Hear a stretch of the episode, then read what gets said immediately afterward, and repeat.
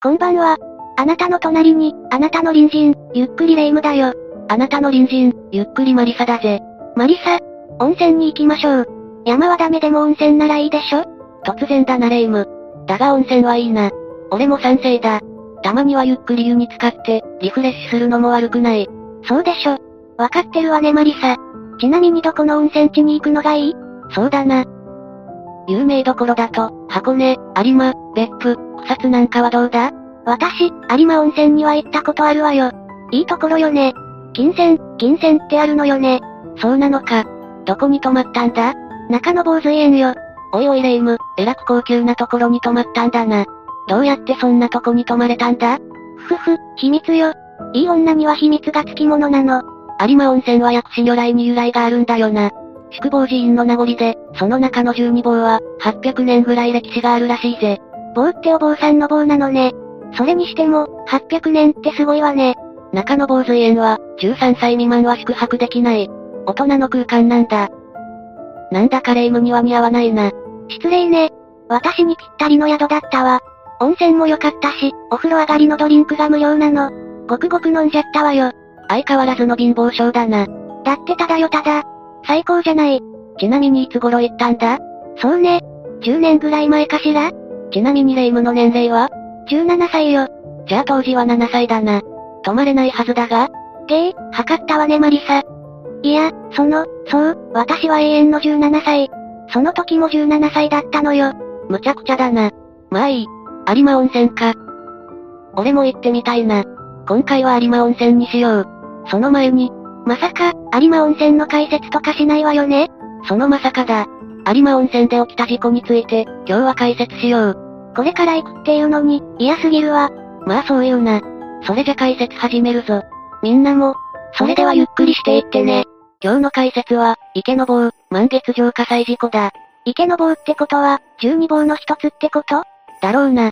基本的に棒とつく宿泊施設は、その名残だと考えて良さそうだ。場所は兵庫県神戸市、当然今回我々が行こうとしている、有馬温泉にあった。この池の棒満月城は伝統ある旅館で、多くの建物を有しており、収容人数も、800名以上を誇ったんだ。名門って感じよね。人気もあったんでしょうね。有馬温泉は大阪からも近く、宿泊だけでなく、日帰りでの入浴もできることで、人気を博した場所だ。まずこの近いという立地が、有馬温泉の大きなメリット、発展に寄与したことは間違いない。そんなに近いの？そうだな。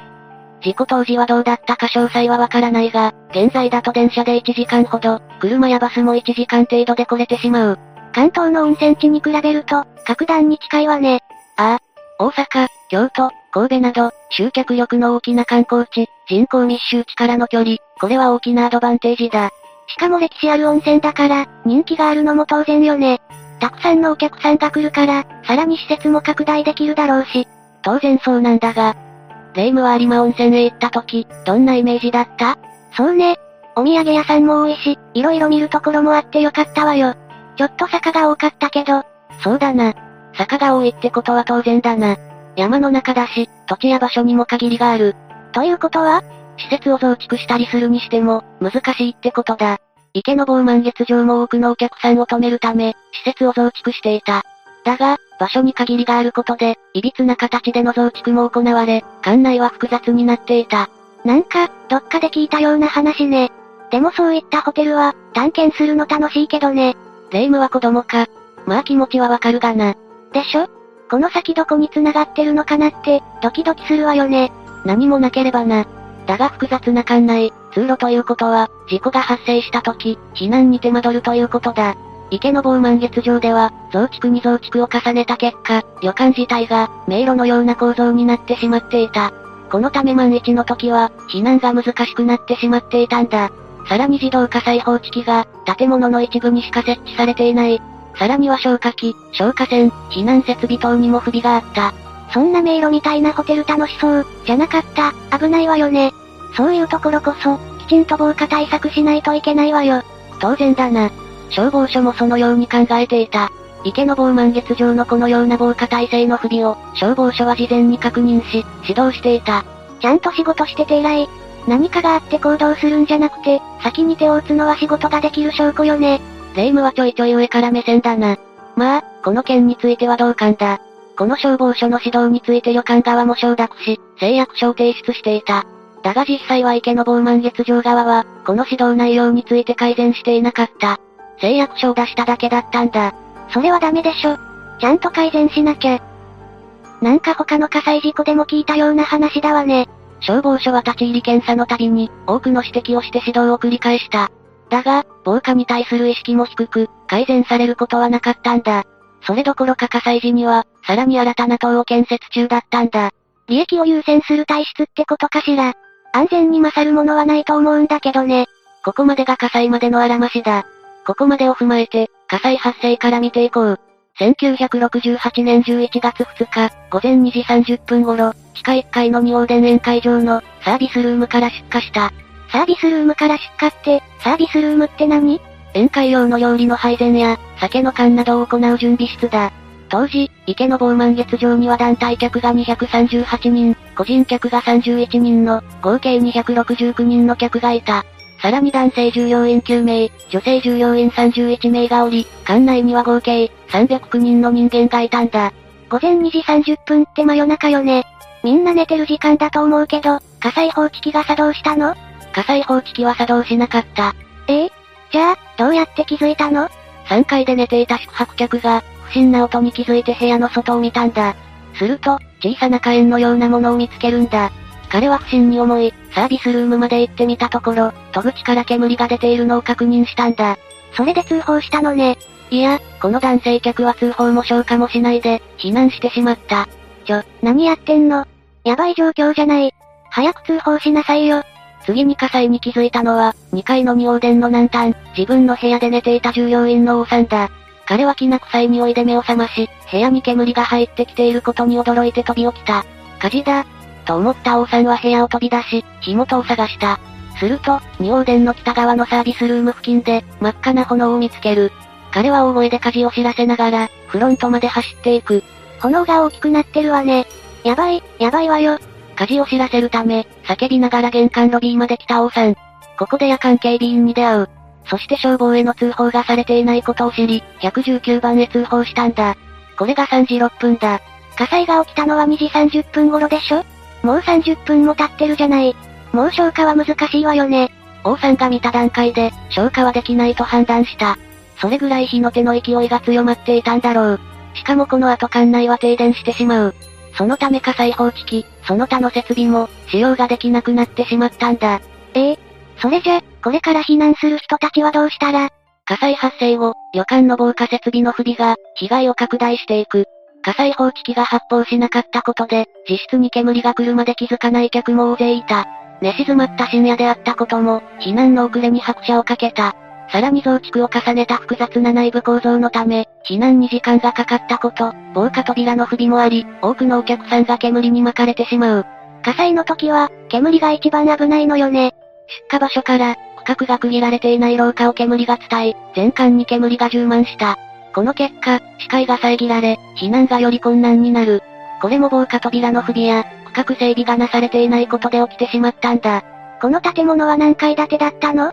地下2階、地上4階だ。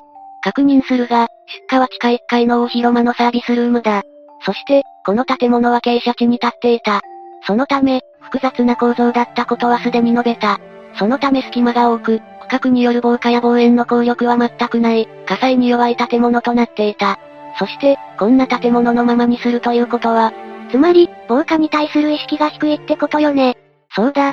この池の防満月場では、防火に対する意識が希薄、いや、従業員のほぼ全員が、全く意識していなかった。現に、自衛消防隊は女性のみで構成され、夜間の防火責任者は不在となっていた。このようなずさんな防火対策が、被害をより拡大した。さらに館内に使われていた壁材など、可燃材料のない惣菜が燃え始め、有毒ガスが発生する。そしてフラッシュオーバーなどの悪条件が重なり、真っ暗闇の中客たちは立ち往生し、次々と倒れたんだ。そんな、消防隊が到着して救助活動が開始されたが、館内の複雑な構造、初期消火の失敗と通報の遅れにより、手遅れになってしまった。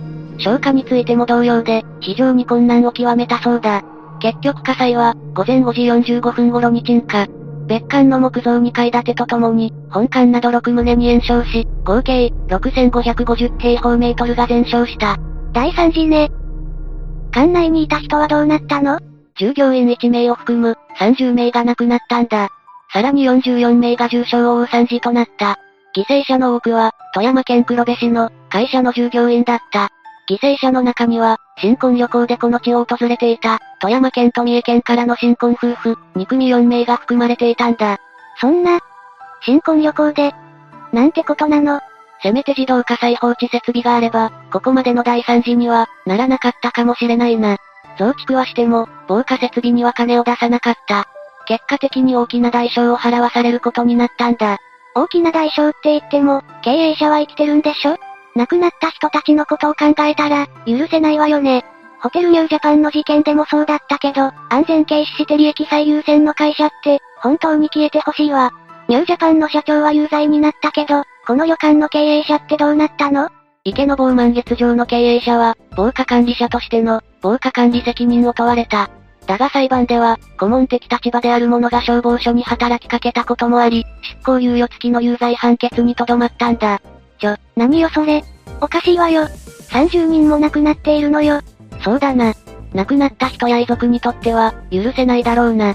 だが消防署も指導を繰り返すだけで、それ以上の踏み込んだ対応は取ってこなかった。そのことも影響しているかもしれない。そうだとしてもこんな大惨事なのに、執行猶予付きだなんて。これじゃ、同じような事故が繰り返されるじゃない。まったくだ。現にその後も大きな火災事故は起きている。さっきレイムが言った、ホテルニュージャパンの事故も、この後に起きてるんだ。消防署にも、もっと権限があればいいんじゃない？ちゃんと指導に従わないと、営業停止にできるとか、ちょっとお給を据えることができるとか。消防署がお給って笑えないな。火をつけてどうする？まあ、霊夢の言うこともわかるぜ。結局指導を繰り返しても、抜け道があるといざ事故が起きた時、大きな被害が出るからな。新宿歌舞伎町の火災もそうだったろ。ほんとそう思うわ。で、結局この旅館は潰れたの？これだけの被害を出したんだから、当然よねいや、池の某満月場はその後、建設中で被災を免れた、11階建ての高層ビル北の丸。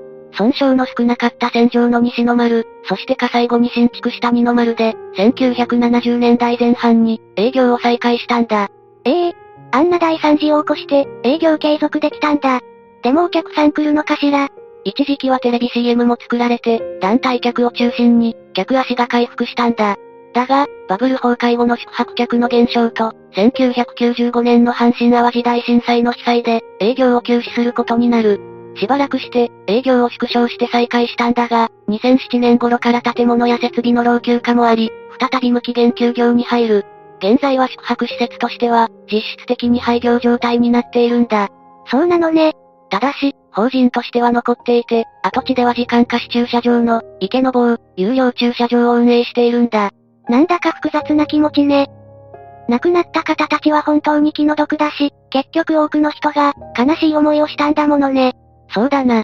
現在温泉寺境内には、池の棒満月場、遭難者慰霊塔が作られており、当時の惨事を今に伝えている。それにしてもそんな悲劇が、有馬温泉であったなんて知らなかったわ。今度行った時には、慰霊塔に行こうか。そうね。こんな悲劇が起きないよう、お祈りしましょうよ。そういえばレイムは、今回有馬温泉に行くなら、どこに泊まるんだ？希望はあるのか？ああ、そうね、あれよあれ。CM で歌が流れるやつ。歌？そんなのあったか？有馬表上の紅葉角栄ってやつ。聞いたことない？ああ、あるある。そういえば、新しく歌を作り直したらしいぞ。木田太郎さんが作曲してるそうだ。渋いわね。ちょっと聞いてみたいわ。途中でやっぱり、有馬表上の紅葉角栄ってフレーズ、入ってて面白かったぞ。入ってるんだ。そこは譲れないのね。あれだな、551の蓬莱の CM とか、餃子の王将の CM とかも、同じフレーズ入ってるだろ。ああいう感じじゃないか？確かに耳に残るし、いいわよね。さて、そろそろ有馬温泉に向かう準備をしようか。うん？レイム、ちょっと荷物多くないか？何言ってるのマリサ。有馬温泉に行くなら、六甲山に登りましょうよ。山に登った後に入る温泉は、きっと格別よ。ちょ、ちょっと待て。最初と趣旨が変わってるぞ。ふふ、神戸公式観光サイトにも載ってる、大和温泉でリフレッシュ。六甲山有馬温泉、縦断1日コースで行くわよ。ほら見て。JR 六甲道駅からバスで、六甲ケーブル下まで行って、ケーブルカーに乗るの。ケーブルカー可愛いでしょ。あ、ああ。展望台とか植物園もあるし、見どころ満載よ。あとはロープウェイで。待て待て待て、俺は山登りはしないぞ。大丈夫よマリサ。このコースは山は登らないわ。楽しい観光コースなの。本当か？それならいいんだが。大丈夫よ。私が今まで、マリサを騙したことがある？不安だがまあいいか。それにしても、なぜそんなにこのコースを押すんだ？まさか何かもらってるのか？そ、そんなわけないわ。大丈夫。六甲牧場の美味しいチーズ詰め合わせなんて、もらってないわ。昨日来たクール宅急便はそれか。今日、今日の事件の解説はここまでね。みんなの周りにも、詮索好きの疑り深い隣人が、いるかもしれないわ。そうだな。一人だけ美味しいものを食べて、血糖値を上げて気絶する、そんなドカ食い気絶部部員がいるかもしれない。チーズとワインが合うからって、飲みすぎ食べすぎは禁物よ。強制入部させられちゃうからね。じゃあ、次回までのお別れだ。それまで皆が、適正な血糖値を守って、無事に過ごしていることを祈ってるぜ。それじゃ、次回も私たちの隣人として、ゆっくりしていってね。